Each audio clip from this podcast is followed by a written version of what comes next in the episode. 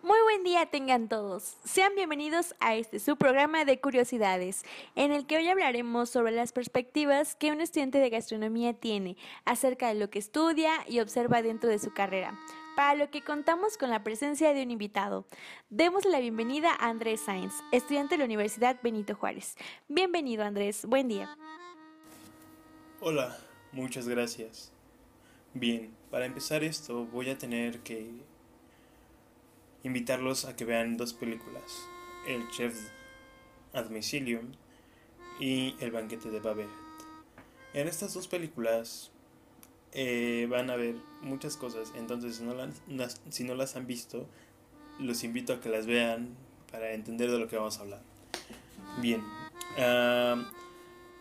ahí en las películas nos damos cuenta cómo es un chef y es este impresionante cómo nos dan a entender que es el responsable de la producción de alimentos y vemos cómo planifican sus menús, el manejo de sus presupuestos, incluso, bueno, su personal y así. Es lo que vemos en ambas películas, eh, tanto en una, tanto en otra.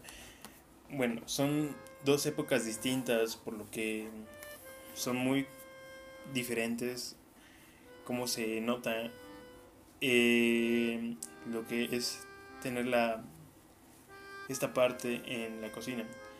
Em, su mentalidad es la misma, pero pues es genial ver cómo algo tan común puede ser algo tan asombroso, ya que su mentalidad es abierta ante las cosas. En una película vemos eh, bueno, para ser precisos, vemos que en la película de Chef a domicilio, al principio es una mente cerrada, no ve hacia dónde quiere llevar su carrera, pero no fue siempre así, simplemente fue como que lo no lo dejaron ser como era, porque realmente no era una persona cerrada, era muy abierta, pero era necio más que nada a hacer algo diferente, por lo cual no triunfó en ese momento. En la otra vemos claramente lo que es el servicio, muy marcado, eh, su agilidad para hacer la planificación de sus menús y el servicio que tiene ante las personas, que es algo sumamente importante dentro de esta rama. Y pues en esa película vemos que la mejor gastronomía, o al menos desde mi punto de opinión, puede ser la de Francia, ya que hemos visto la evolución que ha tenido a lo largo de los tiempos, del tiempo más bien, y hemos visto grandes aportaciones por parte de sus chefs, como en su caso fue Scoffier y Karim. Estos dos dejaron grandes aportes como lo fue la limpieza y la higiene dentro de la cocina. Y creo que es lo más importante. Entonces, para mí la mejor gastronomía está en Francia, la ciudad del amor. Por algo tenía que ser.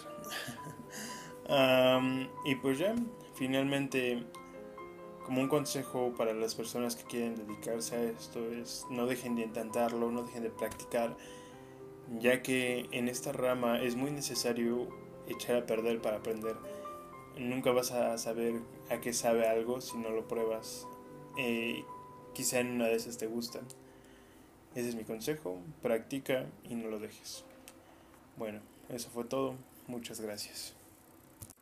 Jamás me hubiese imaginado todo aquello que involucra esta ciencia, este arte. Y es realmente interesante todo lo que se vive día a día en las cocinas y cómo las personas dentro no pierden la cabeza. Pero en fin, agradezco mucho tu presencia Andrés y a todos ustedes por sintonizarnos. Hasta aquí el programa de hoy. Nos escuchamos en futuros episodios. Hasta la próxima.